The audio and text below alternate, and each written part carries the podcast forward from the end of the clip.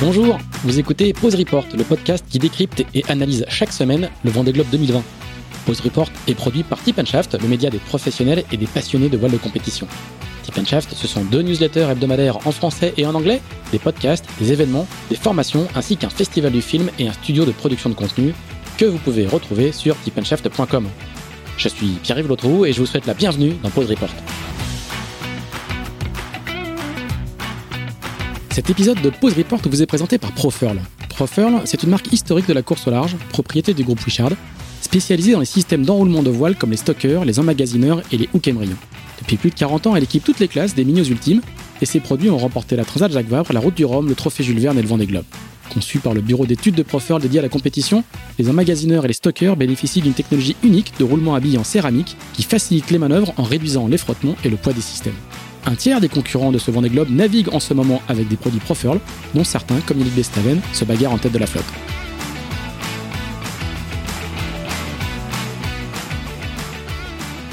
Bonjour à tous, bonjour à tous et bienvenue dans ce douzième épisode de Pause Report, le podcast hebdomadaire de Tip Shaft qui pendant toute la durée du Vendée Globe explique, décortique, décrypte, analyse la course sous toutes ses coutures en compagnie des meilleurs experts et expertes de la voile de compétition. Nous sommes le mardi 19 euh, janvier, il est un peu plus de 11h, il est 11h19 pour être précis. Donc tout ce que nous allons dire est basé sur le classement de 9 h même si, comme d'habitude, on aura une mise à jour à midi avec, euh, avec le classement. Pour ce douzième épisode, nous recevons Servan Escoffier, euh, qui est euh, la femme de la situation aujourd'hui avec le, la situation euh, particulièrement avantageuse de, de, Louis Burton, dont elle est la team manager et également la compagne. Louis qui est bien décalé dans l'Ouest et qui est en train de faire une fin de course assez incroyable. Servan qui est à Saint-Malo, si tu nous entends. Salut Servan. Bonjour. Bonjour à tous. Salut. Et puis nous recevons également à Lorient Paul Mella, le skipper Paul Mella, qui est le dernier vainqueur de la route euh, de la route du Rhum euh, en IMOCA, qui a accompagné aussi euh, Sam Davies sur la Transat Jacques Vabre et sur la préparation du Vent des Globes. Et Paul qui lui donc est à Lorient. Salut Paul. Salut, bonjour à tous. Et puis nous avons, comme toujours, Axel Capron qui est toujours à Levallois, en banlieue parisienne. Salut Axel. Bonjour à tous. Alors, monsieur le rédacteur en chef de Tip Shaft, est-ce que tu peux nous faire, comme d'habitude, un petit point sur ce qui s'est passé depuis le dernier numéro de Pause Report mardi dernier?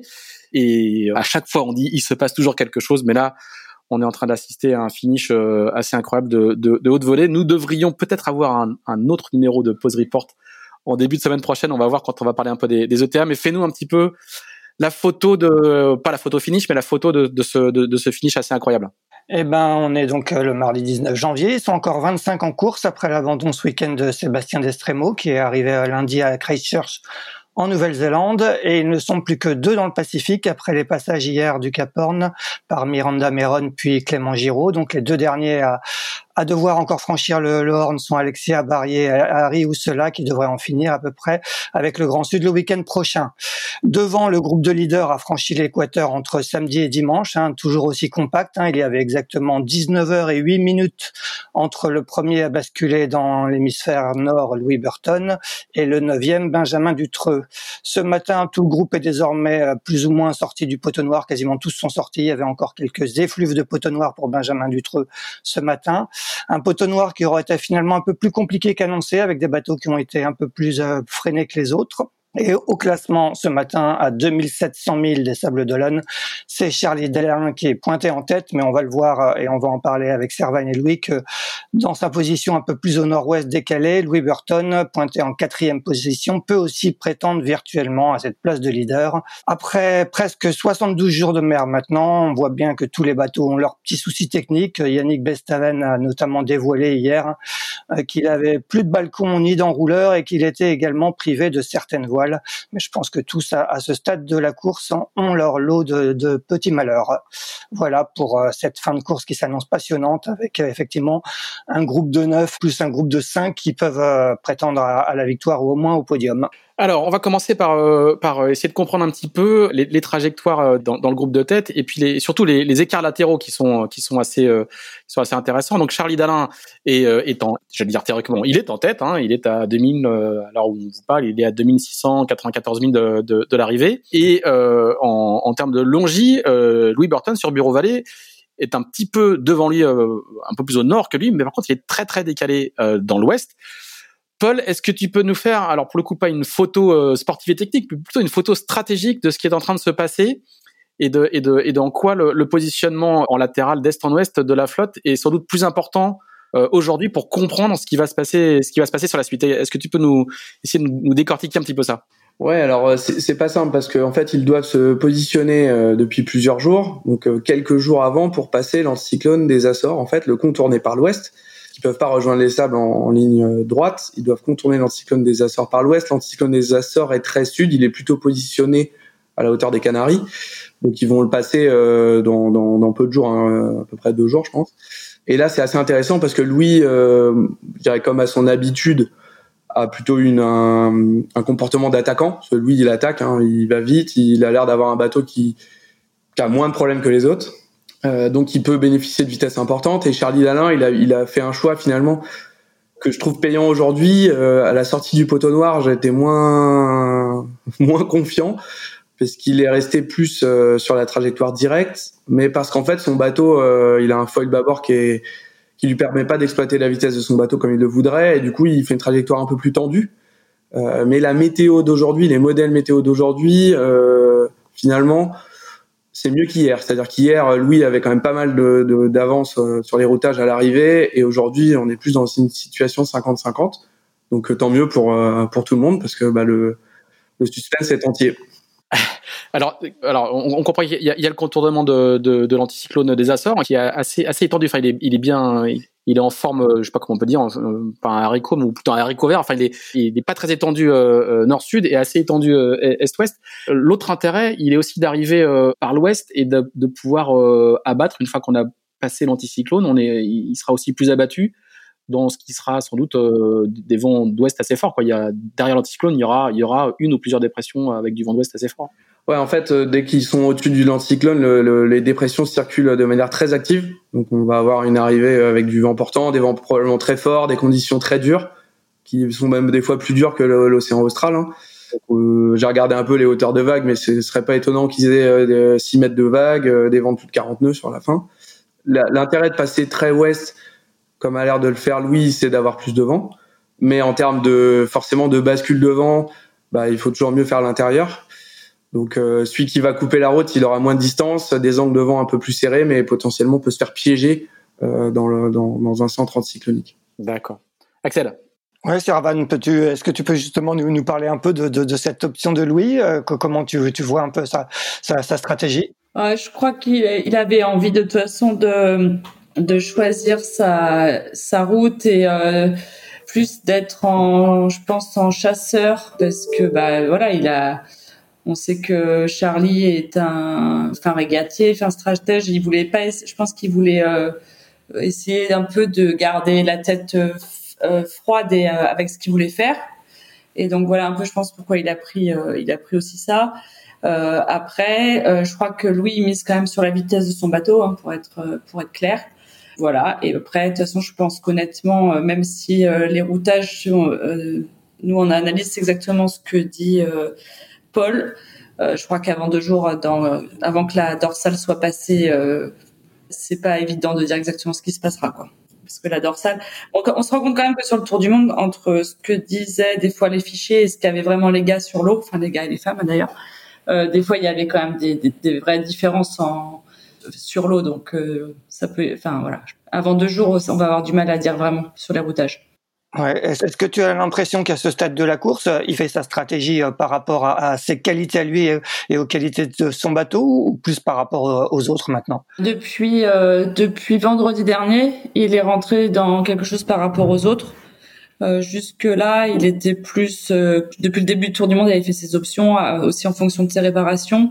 Et là, depuis euh, depuis clairement vendredi, euh, il est rentré dans un dans une autre régate. Enfin, il est rentré dans une autre course. Il est rentré vraiment en régate et il regarde vraiment ce qui se fait à côté.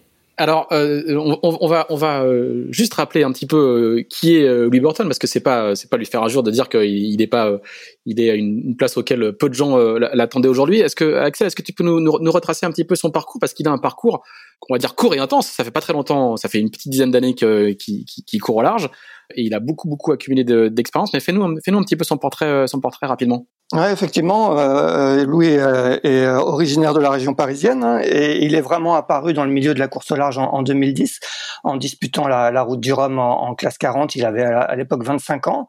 Dans la foulée, il a lancé son, son premier projet de, de Vendée Globe en rachetant l'ancien Delta d'Or de, de, Jérémy Bayou. Donc avec un premier Vendée Globe en, en 2012 qui se solde par un abandon.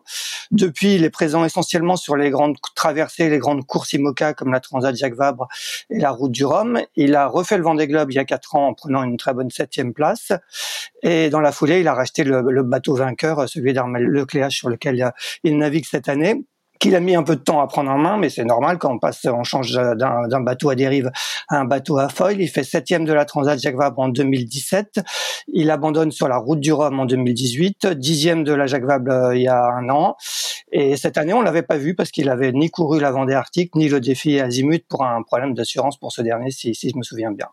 Voilà, donc effectivement une, une trajectoire assez rapide, assez intense en, en 10 ans pour quelqu'un qui est qui est pas vraiment du sérail comme on, comme on a l'habitude de, de, de les voir, euh, c'est-à-dire qu'il n'a pas fait la mini, il n'a pas fait, il a pas couru la, la solitaire. Servan, comment tu expliques euh, que vous êtes, je vais dire vous, hein, que, que vous êtes euh, bah, aujourd'hui là, à quelques à quelques jours de l'arrivée, euh, en, en, position de de gagner le Vendée, parce que c'est pas c'est pas un gros projet, hein, vous avez pas vous avez pas 5 millions de dollars de budget euh, chaque mois. Vous avez un sponsor euh, fidèle, par contre, qui est là depuis très longtemps, qui est, qui est, qui est Bureau Vallée. Est-ce que tu peux nous, nous raconter un petit peu ben, comment les, les, les recettes Qu'est-ce qui fait que, que, que ben, à quelques jours d'arrivée, vous êtes, vous êtes là aujourd'hui? Alors, euh, je pense qu'il n'y a pas de recette magique. Déjà, la première chose, c'est que dans, dans le mauvais, il y avait du bien, c'est que Louis, personne ne l'attendait. Donc, il n'avait pas eu la pression, je pense, tu vois, sur la, le moment du départ, il se l'est mis lui beaucoup mais euh, il n'avait pas la, la pression euh, extérieure. Lui, il visait plutôt un, il visait un top 5 euh, secrètement. Il l'a dit une ou deux fois. C'était pas très audible, mais par contre, dans, dans les points forts quand même. bah déjà, tu l'as, tu l'as bien dit, ça fait dix ans en fait quand même que Louis est sur la classe IMOCA. Alors pas sur toute la saison, mais par contre tous les ans. Donc ça c'est la première chose. Ensuite, donc avec un partenaire euh, fidèle, certes un budget euh, plus serré, hein, euh, mais par contre avec qui il a construit son aventure. En 2018 aussi, quand ça casse là sur la sur la route du Rhum, quand on on, dit, on, on déchire l'intérieur du bateau avec le foil, clairement il y a une énorme remise en question, mais de vraiment de tout dans l'esprit, techniquement, sur sur l'envie, sur euh, l'envie du sponsor. Vraiment, ça a été euh, un début d'année 2000, euh, oui 2019 très chamboulé. Vraiment, ça a été comment on repart quoi. Qu'est-ce qu'on fait? Et on a à peu près tout changé pour être pour être clair. Et ensuite, toute l'équipe, on a passé deux ans, deux ans et demi à se reconstruire vraiment, à faire les choses, en essayant d'aller sur la fiabilisation, de prendre en compte notre budget, de pas essayer de se dire des fois que le mieux était l'ennemi du bien aussi. Et euh, par exemple, notamment, tu vois, sur le fait que bah, il n'était pas sur toutes les courses parce que on avait justement peur un peu d'usure parce qu'on n'était pas en capacité de changer toutes les pièces. Par contre, lui, il a aussi une qualité, c'est que euh, voilà, on, on, pourra parler de son mental après, mais au-delà de ça, c'est quelqu'un qui qui adore bricoler. Il est euh, quand il est pas dans son garage, il est sur dans le moteur d'un bateau. Il, a, il a été servi là. il a été bien servi. Et heureusement d'ailleurs qu'il avait cette capacité là. Mais c'est vrai qu'il aime vraiment, il, a, il aime chercher la solution jusqu'au bout quoi. Donc ça, ça a été, je pense, une des forces. Et quant à Macari, on a vraiment pensé que c'était euh, que c'était fini. Euh, il y a eu aussi, bah, des fois, c'est ça a été euh, l'éclair où à un moment donné, tu as, des gars de l'équipe technique, euh, Clément, qui dit et si on essaie de contacter l'inventeur de l'olivette? Parce que l'olivette, on pensait vraiment qu'elle était cassée et qu'on pouvait pas faire une troisième montée au mât. Et en fait, Alors l'olivette, c'est un petit système hein, qui, le système montée qui a, été, voilà, qui a été inventé par un montagnard. Exactement. Euh, et qui, qui l'a transféré sur le, auprès du monde de la course au large et qui permet à un solitaire de monter au mât euh, de manière autonome. Exactement. Et donc on réussit à le joindre à 2h30 du matin. Et euh, il nous dit, il va, il retourne dans son garage, dans ses bancs d'essai et tout ça, alors que la pièce était clairement tordue. On pourra vous montrer des photos. Euh, c'était assez impressionnant. Il lui dit, tu peux y aller, tu peux y aller. Et lui dit, mais non, mais vous êtes fous les gars je suis à Macari. Euh, il y a que des pingouins et des otaries. Il y en a d'ailleurs une qui a essayé de monter sur le foil. Et là, vous voulez me refaire monter une troisième fois, donc je dois remonter au sous le vent mais au nord de l'île, redescendre et tout ça en montant dans mon mât, en passant à chaque fois deux heures et demie dans le mât. Et puis, il, bah, il a pas lâché. Il est remonté avec une olivette qui était tendue. Et puis après, bah, je pense qu'après, il avait renforcé son mental. D'accord. Euh, Paul, tu voulais réagir? Bah ouais, parce que c'est vrai que c'est intéressant le, le, profil de Louis, euh, finalement, qui est là depuis longtemps. Euh, je pense que les gens n'avaient pas réalisé déjà la nous dans, dans, le milieu on voit bien que quelqu'un fait pas septième du Vendée Globe avec un bateau qui était pas très performant euh, la dernière fois. Donc on voyait bien qu'il qu'il lâchait rien qu'il est capable de, de, de pousser euh, le bateau. Toujours il a toujours été très attaquant lui. Et je pense que justement sur des courses comme le Vendée il, il est dans son élément parce que euh, c'est quelqu'un je pense qui est sans, sans être péjoratif qui est un peu hyperactif et et je dirais que bon, on est tous un peu pareil, les solitaires, mais quand on est quand on est à terre, on a tendance à peut-être à, à perdre un peu notre concentration et, et finalement à se révéler euh, au large sur des, des, phases plus longues. Et on voit bien que lui, il a un mental euh, qui, est, qui est, il est vraiment fait pour ça. Quoi. On sent que qu'il est l'aise sur le bateau, qu'il est heureux d'être en mer. Ça, ça transpire dans, dans les vidéos, dans, dans, dans ce qu'il fait. Et puis euh, Servan le disait, mais il y a un peu un profil euh, justement qui est, qui est pas qui est, atypique euh, mais qui est peut-être celui qu'il faut avoir au Vendée Globe. Peut-être qu'on a un peu oublié et que finalement un, pour faire le Vendée Globe faut être bricoleur faut avoir euh, passé peut-être autant de temps dans un chantier que, que, que entre trois bouées. Euh, on voit bien avec des profils comme Jean Le Cam comme c'était le cas à l'époque hein, euh, et peut-être que justement de trop conditionner les skippers du Vendée Globe avec des cases de pilote comme en Formule 1 c'est peut-être pas la meilleure solution. Donc voilà c'est c'est une bonne leçon. euh, je dirais que dans le milieu, ça étonne personne. Et, et puis c'est aussi euh, euh, un projet dimensionné différemment, mais qui voilà, qui fait les bons choix et, et, et tant mieux quoi. Axel. Ouais, tu disais tout à l'heure, euh, Servan, qu'il avait failli jeter l'éponge à Macari. Pourquoi il a failli jeter l'éponge? C'était quoi un peu la, la liste des, des, avaries à ce stade de la course? En fait, ce qui s'est passé, il était en, donc en deuxième position euh, alors les dates, j'ai un, peu de mal là, mais euh, ça passe tellement vite. Il était en deuxième position. Ensuite, euh, son pilote, euh, en fait, on avait un pilote avec deux pilotes, une intelligence. Et là, tu vois, ça a été une des choses clairement qu'on a, on aurait aimé avoir, pouvoir avoir une deuxième intelligence et que tout soit délié. Et puis, bah, il est parti sur empannage sauvage sur empannage sauvage pendant pendant 5 heures, 6 heures. Il avait, il y avait du vent hein, à ce moment-là. Et euh, on a d'abord, euh, donc il a passé la nuit à essayer de réparer, à contacter euh, aussi bah, Hugo Dallen, Jeff Cluson, tous ces gens qui sont des experts. Mais en fait, c'était vraiment quelque chose qui avait cramé et c'était très compliqué de trouver la solution. Donc, bah, il a barré, il a cherché, et tout ça, ça a duré des heures et des heures. Et en fait, on a d'abord, il a réussi à trouver une première solution, mais il y a eu de la casse collatérale forcément. Et donc, euh, bah, ensuite, quand il s'est arrêté à Macari, c'était aussi bien pour euh, le hook qui avait cassé suite à ça, que, mais aussi pour plein d'autres choses quoi autour. Et c'est de remettre vraiment de l'ordre.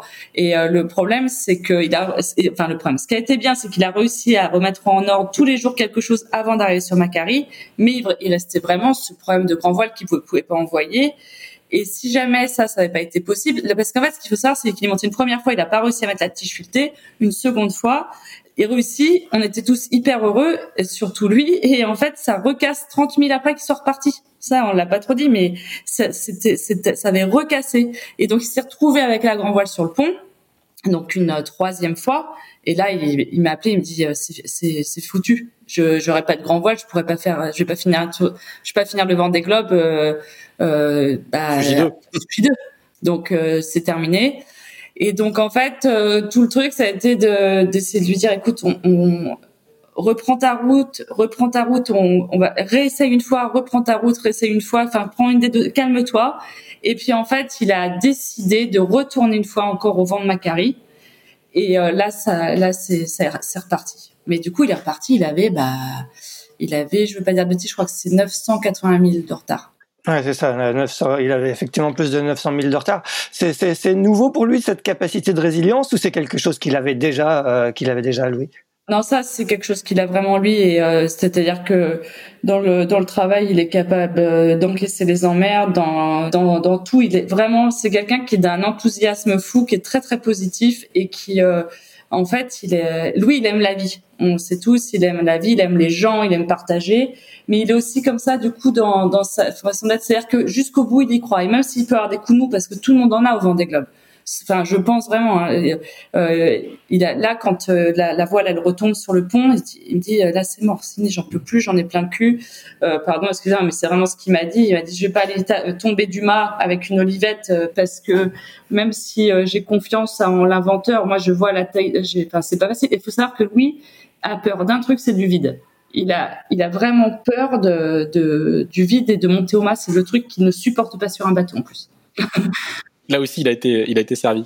Alors c'est une chose de pas de pas abandonner euh, après après toutes ces avaries. C'est autre chose de revenir euh, sur euh, sur la tête de la flotte comme il l'a fait.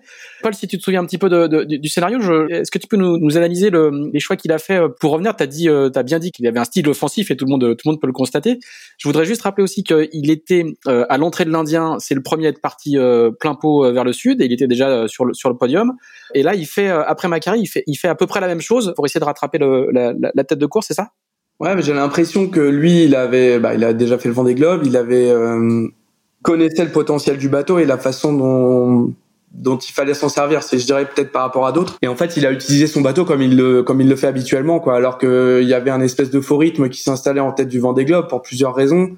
Il y a eu, euh, je pense, euh, déjà le le traumatisme euh, après le sauvetage de Kevin, qui a quand même, on a bien vu, bien calmé la flotte pendant quelques jours. Certains ont mis énormément de temps à, bah, se remettre et du coup donc, certains même n'ont pas forcément euh, accéléré, d'autres parce qu'ils avaient beaucoup de problèmes techniques, notamment les deux foilers euh, euh, Thomas et, Charlie. Et donc du coup, Louis en fait, il a reproduit ce qu'il avait fait depuis le début.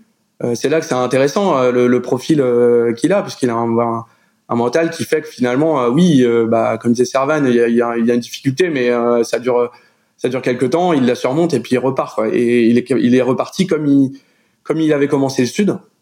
Et donc du coup, en étant un peu plus attaquant, on l'a vu aller un peu plus le long de la zone des glaces, on l'a vu euh, euh faire un peu plus d'empannage que les autres, euh, on l'a vu euh, probablement avec un peu plus de toile que les autres sur, sur certaines configurations. Donc en fait, petit à petit, il est revenu, et aussi parce que finalement, la météo dans le sud, elle a toujours, toujours, toujours pénalisé ceux qui étaient devant. Et en fait, c'est voilà. C'est jamais parti par devant. Tout le temps, tout le temps, tout le temps, ceux qui étaient devant se retrouvaient dans des situations de blocage, et finalement, ça revenait toujours par derrière.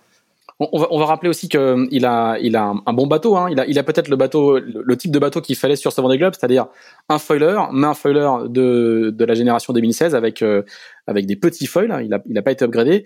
Et c'est un bateau qu'il a depuis longtemps parce que c'est l'ancien Banque Populaire qui a gagné le précédent Vendée Globe et qu'il a, a racheté avec euh, avec Bureau Vallée juste après l'arrivée d'Armel Leclerc. Donc il a aussi un, c'est un bateau qui commence à, à bien connaître. Euh, Axel. Oui, justement, Servan, est-ce que euh, on, attendait justement assez vite des résultats euh, après avoir racheté ce bateau, parce qu'on se disait avec le bateau de vainqueur du Vendée Globe, il, va faire des étincelles. On a l'impression que vous avez mis un peu de temps à, prendre en main ce bateau. Comment s'est passé la prise en main? Quelle est un peu ton analyse à toi? Oui, clairement. En fait, donc nous, on décide de faire la Jacques Vabre en 2017 ensemble, parce que aussi en, se disant qu'en vue du prochain Vendée Globe, c'était bien, même si je pense qu'il y avait plein de, de gens bien meilleurs et des grands champions qui auraient pu l'accompagner sur la transat, mais en vue du Vendée Globe et de connaître le bateau justement en cas de problème et un peu euh, l'appréhension de tout le projet global, on avait décidé de le, faire ensemble. Et puis on s'était aussi promis depuis hyper longtemps d'en faire une, et puis on n'avait jamais pu euh, concrétiser euh, familialement et, puis professionnellement aussi. Et, on a eu du mal. Je me souviens le, le défi Azimut, notamment juste avant la Jacques Vabre, et on ne trouvait pas, on, trouvait pas la vitesse, on trouvait pas le cap. Euh, on n'avait pas les manettes du bateau. Euh, en plus, il faut, il y a quelque chose, c'est que tu passes d'un bateau qui est certes euh, plus âgé, mais qui est un peu, qui est, robuste, qui est, qui est plus rustique. Tu vois, c'est un peu comme quand tu passes enfin voilà, tu passes d'une voiture de rallye à un peu une voiture de rallye un peu luxe quoi. Et du coup, tout changeait dans l'appréhension, dans la façon de s'occuper du bateau, dans la façon de gérer. Et puis on s'est très vite rendu compte qu'en fait, même si on nous l'avait dit, même si on s'est vite rendu compte qu'on n'avait pas suffisamment de monde euh, pour euh, gérer euh, une bête comme celle-ci. Il y a eu plein de choses, tu vois, où en fait on était, bah, il fallait qu'on réinvente le projet, quoi. Et c'est vrai que 2017, la Jacques Vabre, alors on fait un bon début de course puisque on était dans les, on jouait dans les quatre et par contre on se, on se plante complètement sur le poteau noir. On reste trois jours et demi sur le poteau noir, tous les deux. Alors ça a fait beaucoup marrer la galerie, mais je peux dire que nous sur l'eau, ça, ça faisait pas rigoler. et ensuite, c'est vrai qu'on a eu du mal à trouver à trouver nos marques. On a, on avait, Louis avait été déstabilisé, on était tous au niveau de l'équipe, on était déstabilisés. Et puis on reprend un peu une deuxième claque avec la route du Rhum. Et donc c'est vrai que ça a été compliqué, euh, mais par contre on s'est dit on remet la feuille à blanc. Voilà. Est-ce que tu sentais un, peu un certain scepticisme des, gens autour de Louis dans le milieu Quel était un peu le regard des, gens sur vous? Bah, Écoute, le meilleur exemple, c'est dans le chenal quand tu as un, journaliste qui fait tourner la caméra au moment où il passe. Hein. Enfin, tu vois. Donc oui, il y a eu un, clairement un certain scepticisme. Après, tu en as qui ont toujours cru. Euh, tu as des gens dont, on été proches à qui on a pu continuer de, demander des conseils, d'avancer. Comme dit Paul, et ça, je, suis assez d'accord avec ça. Par contre, les connaisseurs pas les commentateurs, mais les connaisseurs savaient quand même que Louis attaquait sur les courses et que il faisait des options et tout. Après, il avait du mal à concrétiser. Et puis après, euh, par contre, oui, c'est sûr que plus même au niveau média et tout, ça a été, ça a été un petit peu difficile. Et ce côté euh, justement un petit peu hors système, hors euh, filière classique, c'est finalement euh, pour vous un choix contraint ou un choix assumé? Alors je dirais qu'il a un petit peu des deux. D'abord, il a plus été contraint parce que lorsque on a eu le premier bureau Vallée, le plan phare, Louis s'était présenté, avait demandé à rentrer à Port-Laf et à l'époque, c'était peut-être légitime hein, parce qu'il n'avait pas fait, il avait fait la route du Rhum il avait régaté, mais il n'avait pas été accepté, enfin il n'avait pas été euh, accueilli. Euh, après, c'était peut-être un peu dommage parce qu'il n'y avait pas non plus autant d'IMOCA qu'il y en a aujourd'hui. Euh, et puis après, bah, honnêtement, il a pas redemandé. Il a pas, je, ne sais pas si c'est euh, l'orgueil, le peur de, ça, que ça soit non une seconde fois et tout. Enfin, j'essaie d'être le plus transparente possible. Toujours est-il qu'il a jamais redemandé, quoi. Et, quand, on, dit hors système, c'est aussi le fait d'être euh, en Bretagne Nord quand euh, la plupart, euh, une bonne partie des coureurs sont en Bretagne Sud, donc d'avoir des, modes, des modes de fonctionnement un petit peu différents, d'avoir un bateau qui est qui à Saint-Malo, qui est un port à écluse, ce qui facilite pas les, les choses non plus. Ça. Alors ça, j'avoue qu'au début, c'est plus de ma faute parce que lui, Louis, quand on s'est rencontrés, il aurait voulu plus aller au début en Bretagne Sud, mais bah moi, ma, ma, vie était là, j'avais mon des projets ici, plus proche de mes parents, enfin de ma maman qui était malade à l'époque et tout. Euh, donc du coup, c'était plus moi qui lui ai fait la demande. L'histoire nous nous aura pas forcément donné raison parce que c'est vrai qu'on aimerait que ça évolue sur le port et tout. C'est c'est toujours une question chaque année, chaque début de saison, hein, pour être très honnête.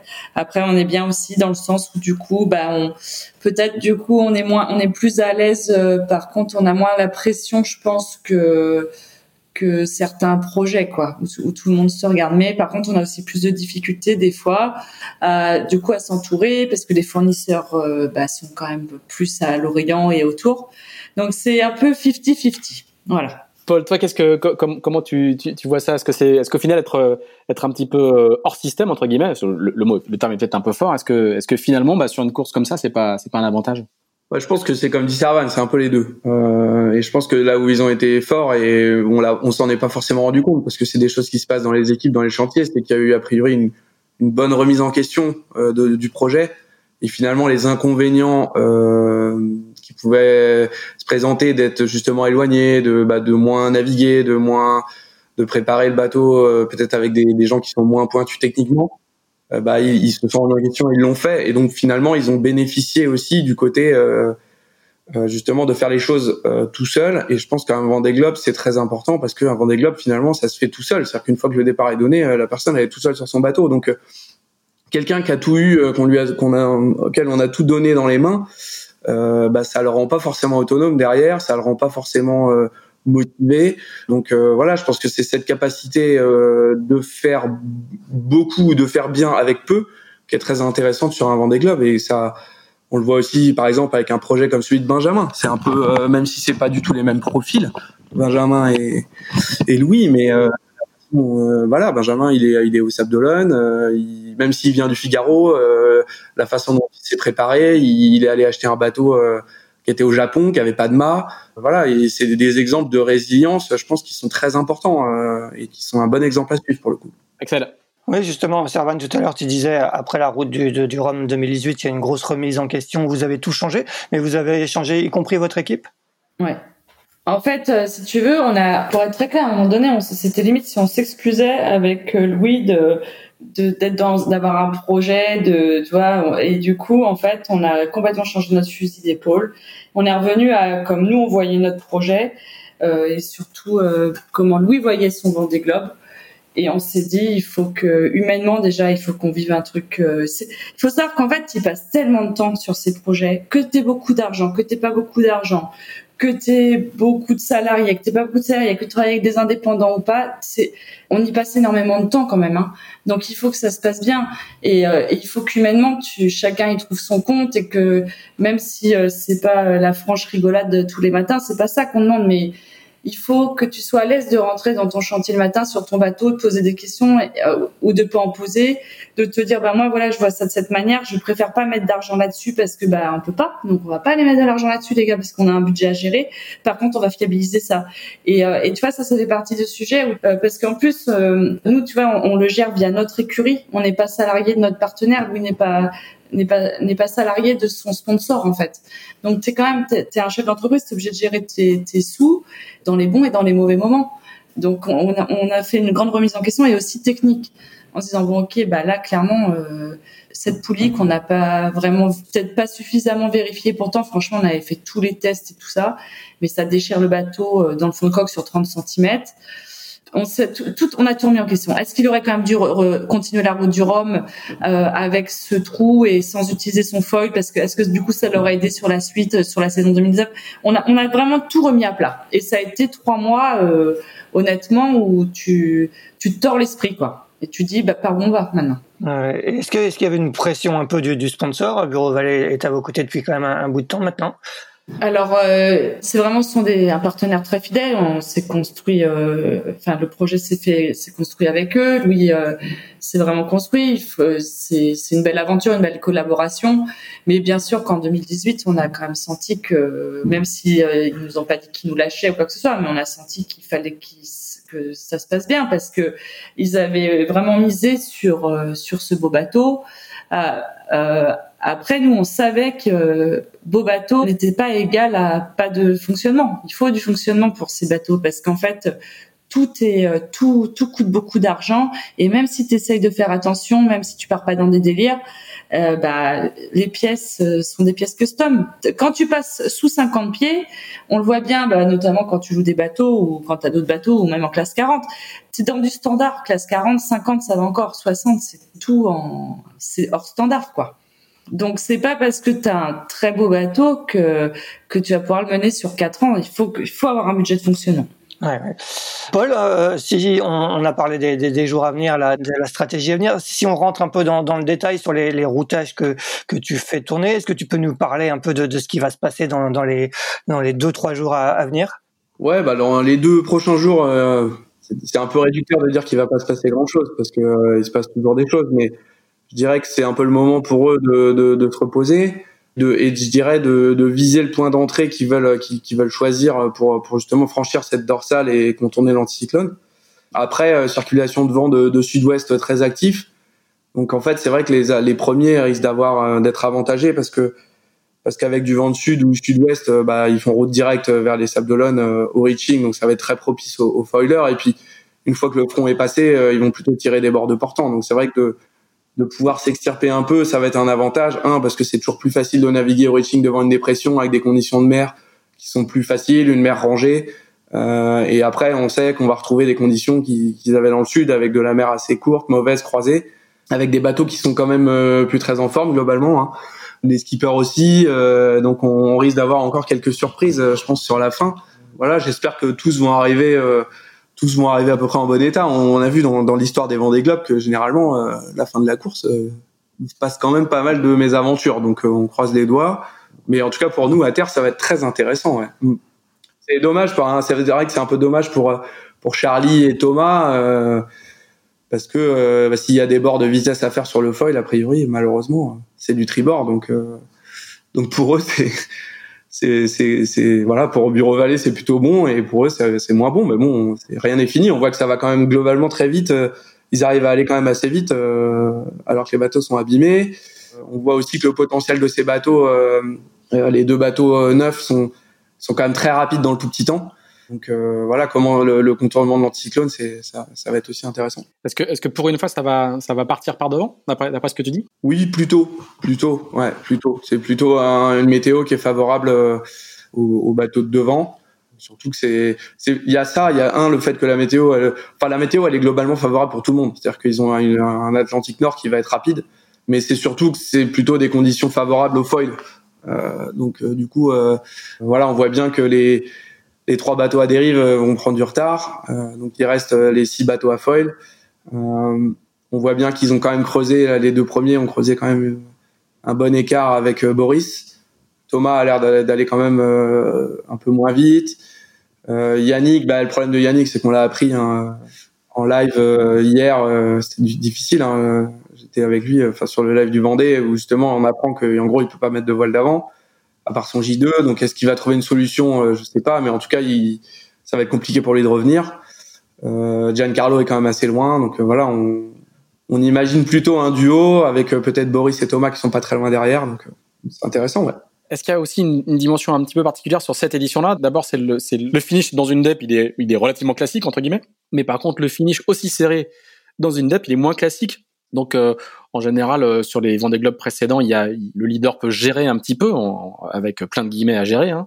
Mais là, du coup, ça va plutôt être l'inverse, quoi. Ça va être à celui qui va réussir à, à tenir un rythme élevé dans des conditions euh, rudes à l'arrivée, quoi. Ouais, je dis, le François et Armel, il y avait quand même peu d'écart. Hein. Enfin, moi, j'avais peut-être vécu différemment parce que j'étais massif, donc forcément, on supportait François et il y avait le stress de, de voir, voir Armel revenir mais il y avait quand même pas beaucoup d'écart. Les conditions étaient, ça ressemble un peu à, plus, à ce finish là que celui entre Armel et Alex, surtout en termes de météo où euh, Armel et Alex Thompson étaient arrivés avec du nord-est. Donc c'est vrai que c'était pas pareil. Là, là, ils vont arriver plutôt dans les conditions euh, dépressionnaires. Mais je dirais que là où il y a, plus de différence, c'est maintenant. C'est-à-dire que souvent la remontée de l'Atlantique, ils peuvent souffler un peu. Et alors que là, euh, bah ouais, il faut se dévoiler quoi. On voit bien que Enfin, ils pourraient, je dirais qu'ils sont plus forcément raisonnables. Quoi. À un moment donné, là, ceux qui veulent, euh, il y a quand même une victoire, euh, une victoire au Vendée Globe à aller chercher. Donc la raison, elle est, elle est un petit peu plus, euh, elle s'éloigne un peu. Quoi. Je pense que certains vont, vont prendre des risques. Bah, ils préfèrent peut-être casser, que, mais vont pouvoir espérer emporter la course. Est-ce que, est-ce que tu as, est-ce que tu as des ETA T'as regardé un petit peu? Ouais, le, bah, les routages, c'est vrai que c'est difficile parce que depuis le début, enfin surtout dans le sud, hein, on tombait à des pourcentages de, de, de polaires sur les routages qui étaient quand même très différent de ce qu'on attendait. Euh, bon là, ils sont dans des conditions plus normales, donc euh, ils tiennent à peu près 85-90% des polaires euh, qu'on avait envisagé au départ.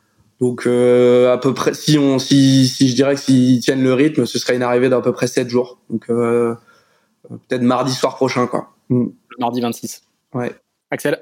Ouais, Servan, dans, ces six bateaux de tête, il y, en a deux qui, ont des bonifications. Hein. Il y a 6 heures pour euh, Boris Herman, 10h15 pour euh, Yannick Bestaven. Est-ce que vous, euh, de, votre côté, vous faites un peu de calcul par rapport à ces bateaux? Oui, bien sûr. évidemment, on en parle tous les matins depuis quelques jours. Après, on essaye de se dire, de, s'enlever un peu la, pression là-dessus parce qu'on, voilà, c'est tous des grands marins se passer plein de choses. Je pense qu'on on sait pas tout sur les bateaux. Il faut, c'est comme, euh, je pense vraiment que les gars sont très très fatigués, euh, même si euh, après tu as l'adrénaline qui prend le dessus.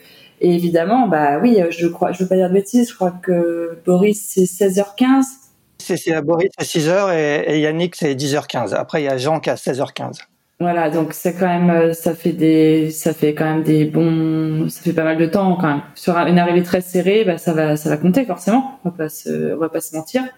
Donc euh, forcément que tout le monde regarde euh, ces bonifications.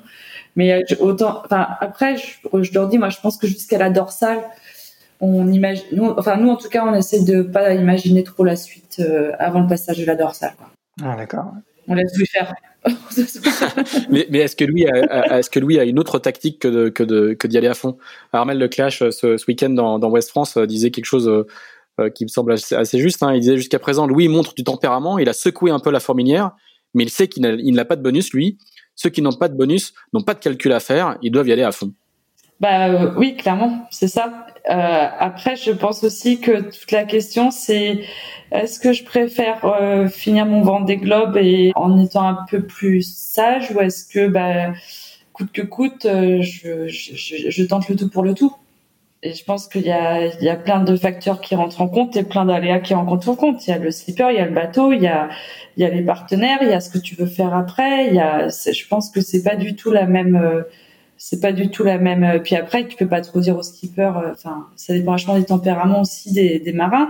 La fatigue, on sait pas s'ils sont baissés ou pas baissés. On connaît pas tout sur les bateaux, j'en suis persuadée. Tu vois, quand Louis après ma carrière repart, euh, c'était, il, physiquement, il était mais usé. C'est-à-dire qu'il avait beau avoir trois réveils, il ne les entendait plus. Et d'ailleurs, à un moment donné, il fait la boulette, il rentre dans la Z2A et il répare.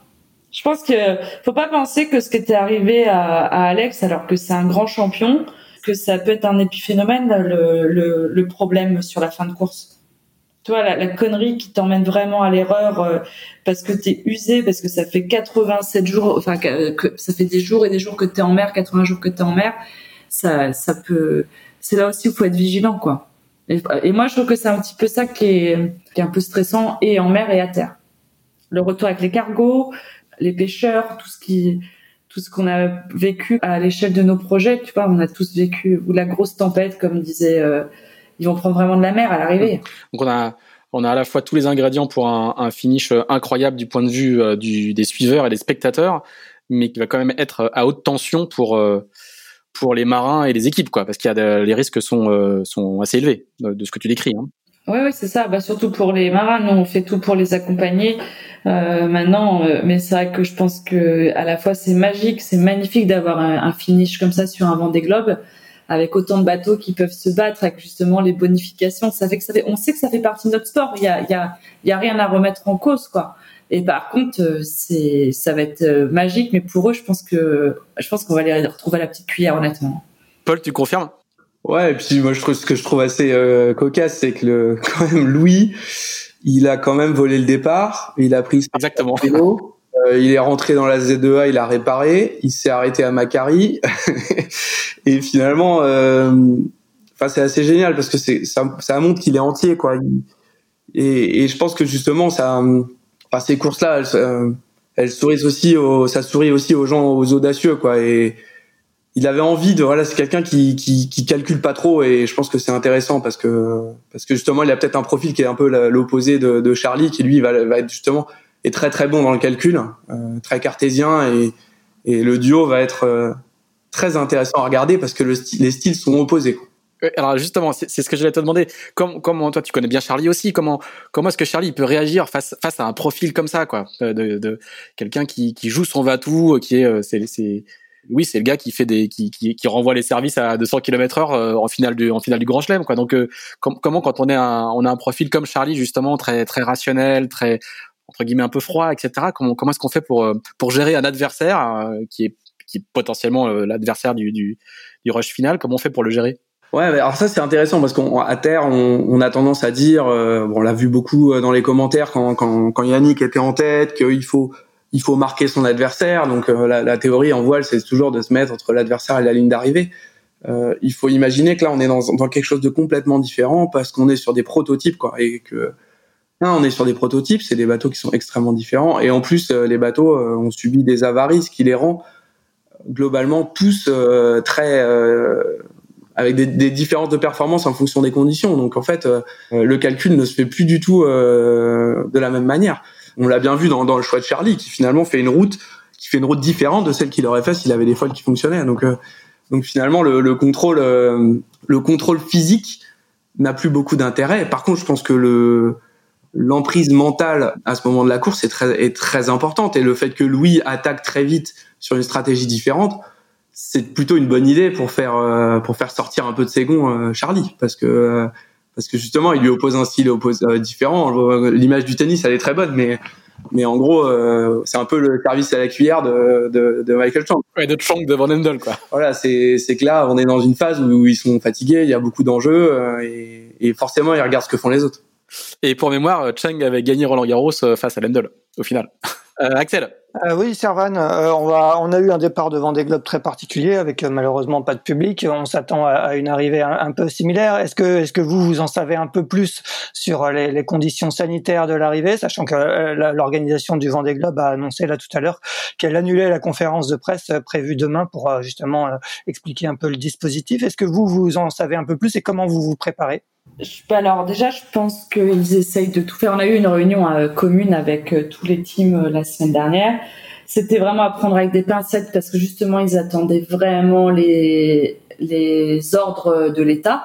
Ce que je vois quand même, c'est que l'organisation du Vendée Globe, à l'image du départ, ils ont tout fait pour maintenir la tout maintenir tout ce qu'ils pouvaient, la course d'abord, euh, les, après les, les, les, villages, les publics, les activités économiques autour. Euh, je pense déjà qu'on peut vraiment saluer cette, ça parce qu'ils ont été quand même assez incroyables. Là, je crois que c'est pareil, ils essayent de se battre comme des lions pour qu'il y ait un maximum, mais malheureusement, euh, je crois qu'il va vraiment pas y avoir grand-chose. Quoi. Euh, et nous, ben, on s'arrache les cheveux, hein, pour être honnête, c'est-à-dire que si, comme on nous l'a dit, on part sur 40 euh, accréditations, euh, dont seulement 15 pour la conférence de presse, dont seulement 30 pour euh, pour le ponton, bah c'est, horrible. Tu dois dire alors toi oui, toi non, toi oui, toi non. Et sur le et sur le remblai, si jamais il y a personne, enfin le remblai, le pardon le chenal, s'il y a personne et tout ça, c'est quand même pas pas simple pour les skippers qui déjà étaient partis un peu en catimini, là revenir encore en en catimini, c'est un peu, c'est un peu triste et à la fois on s'est tous organisés, c'est-à-dire que on essaie de voir tout ce qu'on peut retranscrire au, plus grand nombre. Ah vous en avez parlé de, ça avec Louis? Ah non. Non. Non mais pas, non non mais par contre il a lui euh, pour l'instant nous on se dit qu'il a un bateau qui va bien que lui il va bien il a le moral et que écoute il sera toujours temps et puis de toute façon comme vous savez Louis quand il est en fête c'est pas le dernier t'inquiète pas que si lui la fête vient pas lui lui il ira à la fête hein, ça je peux ça, c'est sûr aussi. Euh, après, bah, il faut quand même euh, respecter le contexte. On voit bien que c'est compliqué. On peut pas faire abstraction, même si nous, euh, à l'échelle de, la, du Vendée Globe, on se dit attends les gars, ils rentrent de trois mois de mer, ils sont donnés depuis quatre ans.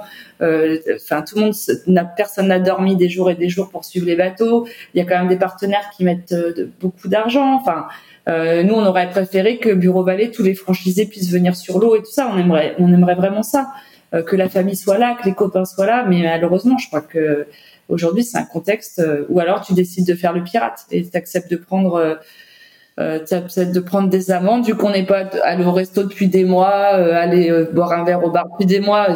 Je pense que le calcul est vite fait, mais c'est pas ça. C'est plus comment tu fais par rapport à un contexte qui est général et c'est entre le respect et l'envie de, de reprendre ta liberté. C'est très très compliqué honnêtement. Alors ça va, là, on est en train de parler de l'arrivée, mais tu connais les journalistes. Nous, on a envie de savoir un petit peu si, si vous avez déjà euh, des idées pour la suite, s'il y a déjà un programme pour la suite et si, euh, si euh, quelle est la, projection pour le, les années 2021 et, et, et suivantes pour Louis et, et l'équipe.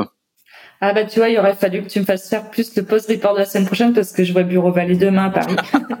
donc donc euh, c'est un jour trop tôt. C'est bizarre en tant que journaliste. Euh, il y a pire, il y a pire, y a pire que les journalistes en retard. Il y a les journalistes en avance.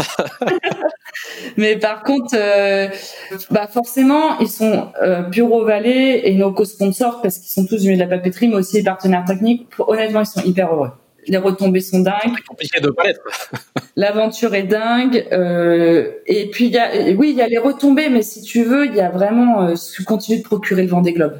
Hmm.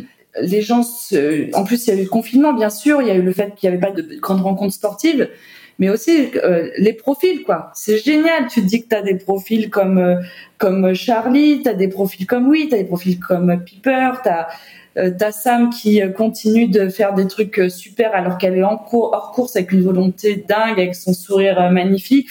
Et, et, tout ce pas. Enfin, Yannick, il a fait vibrer tout le monde pendant des jours et des jours.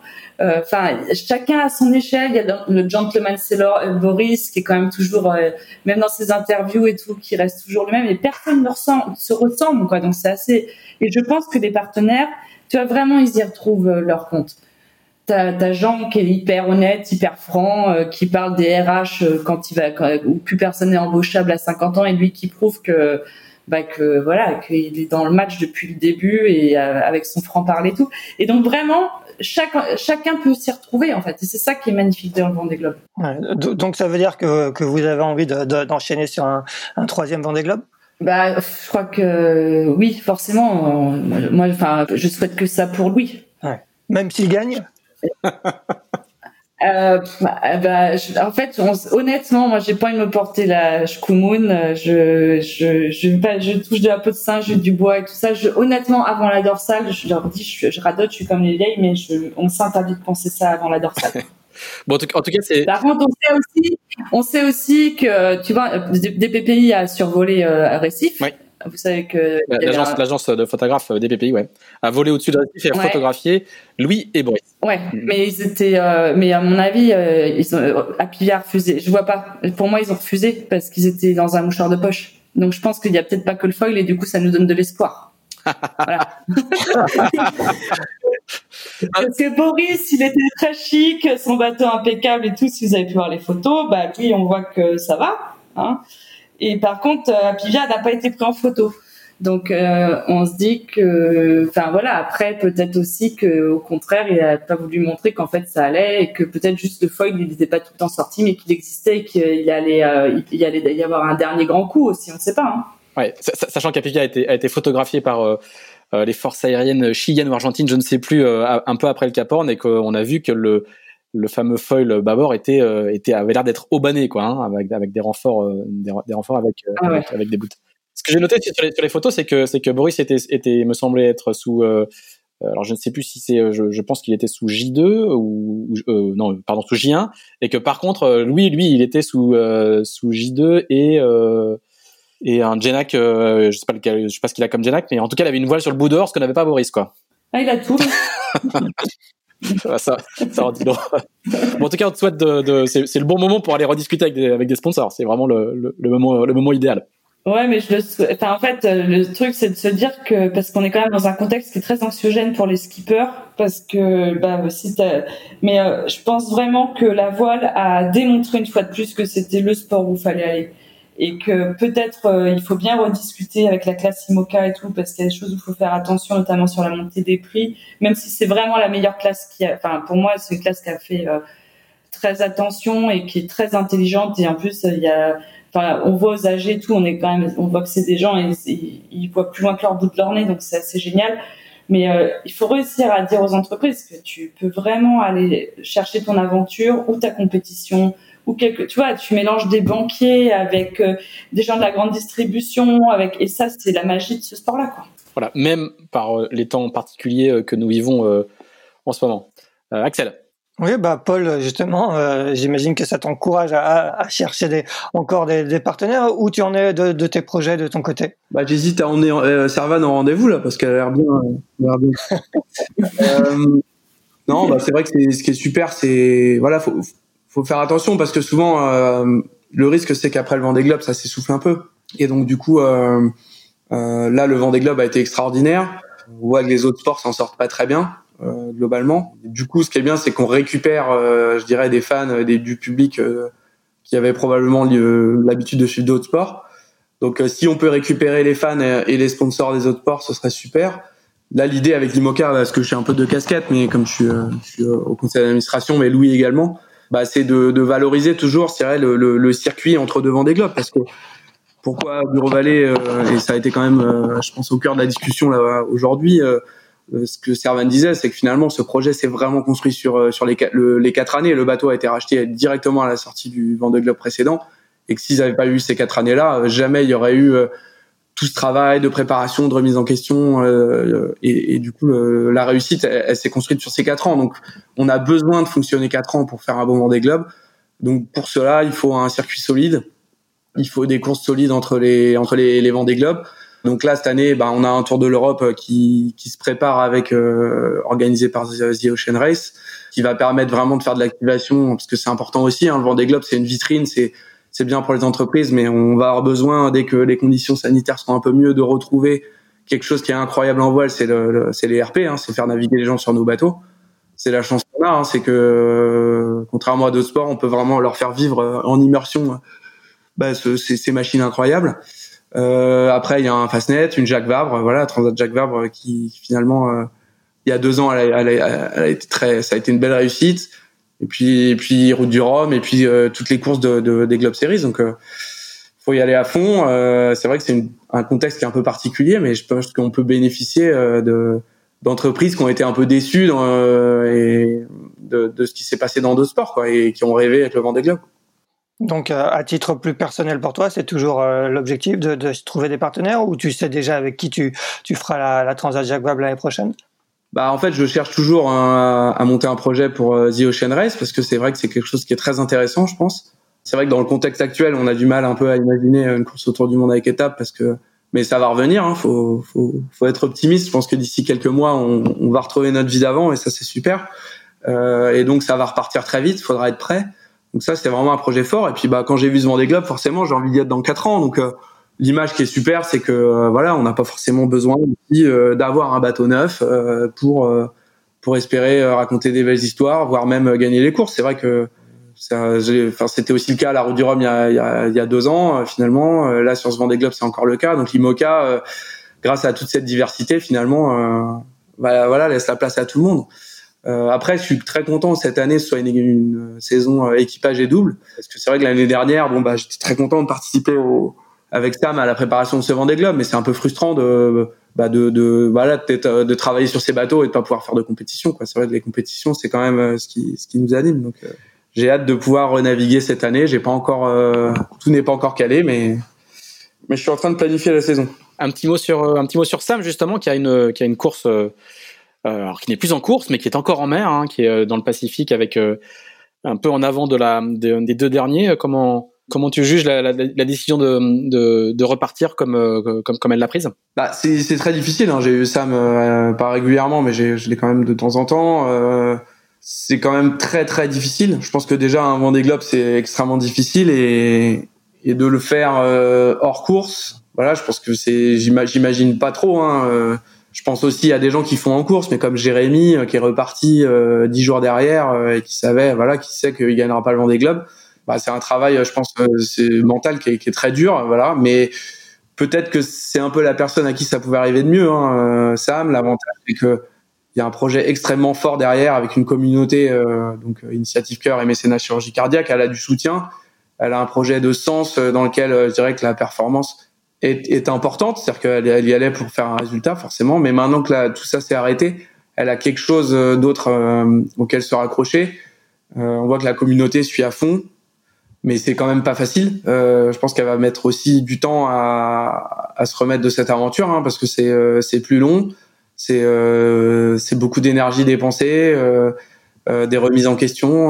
voilà, les Vendée Globes, c'est ça marque et je pense qu'un Vendée Globe hors course, c'est c'est vraiment difficile. Donc je voilà, j'essaie de la, de la supporter, de, de l'encourager. Et je crois qu'elle se raccroche aux enfants, aux enfants qui sont sauvés grâce à grâce au projet. Voilà, elle, montre dans ses dans ses vidéos que toujours autant d'enthousiasme, hein, euh, mais je pense que c'est très difficile quand même pour elle. C'est très difficile pour elle, donc il faut ceux qui, qui peuvent lui envoyer des messages de soutien, euh, je pense qu'elle y sera, elle sera très attachée et très contente. Et je pense qu'il y aura, je pense qu'il y aura du monde. Euh, je pense qu'il y aura du monde si si on est, euh, si les couvre-feux sont levés, si c'est autorisé. J'espère qu'il y aura du monde pour elle à son arrivée au Sable Eh ben écoutez, Servan, Paul, merci beaucoup. moi, je suis de, ce que fait Sam, vraiment parce que comme comme dit Paul, c'est quand même une compétitrice. Vous aviez, c'était une équipe de feu qui a tout bien préparé avec un projet qui a vraiment du sens et tout. Et là, euh, continuer en course, alors que je pense qu'il y a des fois où elle a juste envie de rentrer retrouver son petit, euh, son petit bonhomme et franchement, chapeau, vraiment. Très bien. Eh ben, écoutez, merci, euh, merci à tous les deux. Donc, euh, merci Servan et merci Paul, euh, nous on va se retrouver la semaine prochaine. Alors du coup on sait pas trop quand parce que si euh, s'ils arrivent mardi soir, est-ce qu'on fait, euh, est-ce qu'on enregistre mardi midi ou pas euh, On va voir, on va on va essayer de s'adapter.